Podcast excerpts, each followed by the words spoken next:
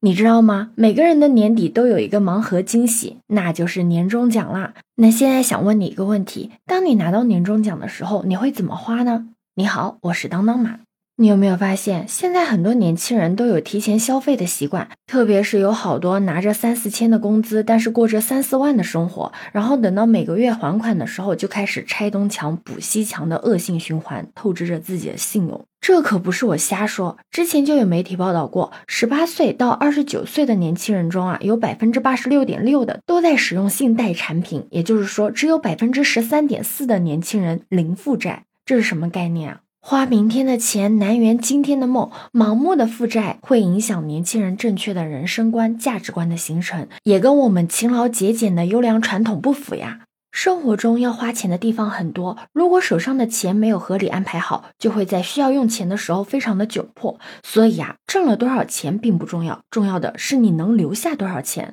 以及留多久。所以今天我们就来聊一聊关于储蓄的观点吧。说实话，之前我也是没有什么存钱的概念的，都是有多少用多少。也是因为口罩期间嘛，一下子就激发了这个对存钱的欲望，就觉得家里还是一定要有一定的存款和粮食的。因为这个时候对于我来说，存的就不仅仅是钱了，更是我对生活的全部，它直接的决定着我的生活的质量和底气。所以啊，一定要有一个长期的眼光，千万千万不能只看到当下所拥有的金钱的价值，也更要看到十年、二十年，甚至以后更长久之后的价值。当你真的实践了之后，你会发现，每天哪怕你只是存了一笔很小的钱，但只要日积月累下来，也会积累成一笔巨款。我知道这个时候你肯定会问，那生活中总会有这样那样的小事会打乱我们的存钱计划啊，那这个时候我该怎么办呢？所以啊，如果你真的没有自觉存钱的能力，然后自己又想要存钱，那你可以跟我一样，就制定一个合理的储蓄目标，强制性存款。不管你工资是多是少，都可以用这个方式，只要对你的工资进行了一个合理的分配，多少都可以，积少成多嘛，总是能存下来钱的。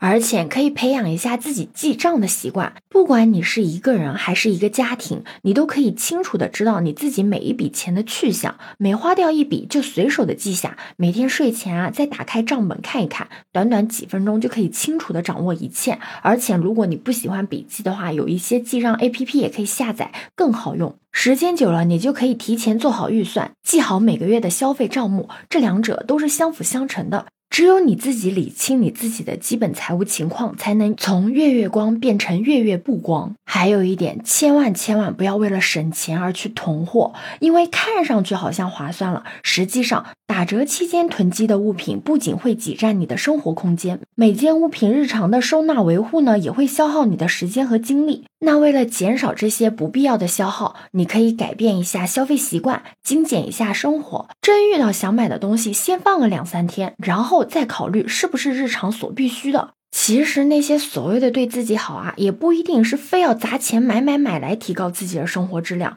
要做到物尽其用，不奢侈，不浪费，才是更重要的。对此你有什么看法呢？可以把你的想法留在评论区哦。如果你喜欢我的话，也可以在我们常用的绿色软件搜索“当当马六幺六”，就可以找到我哦。欢迎你的订阅、点赞、收藏、关注。这里是走马，我是当当马，拜拜。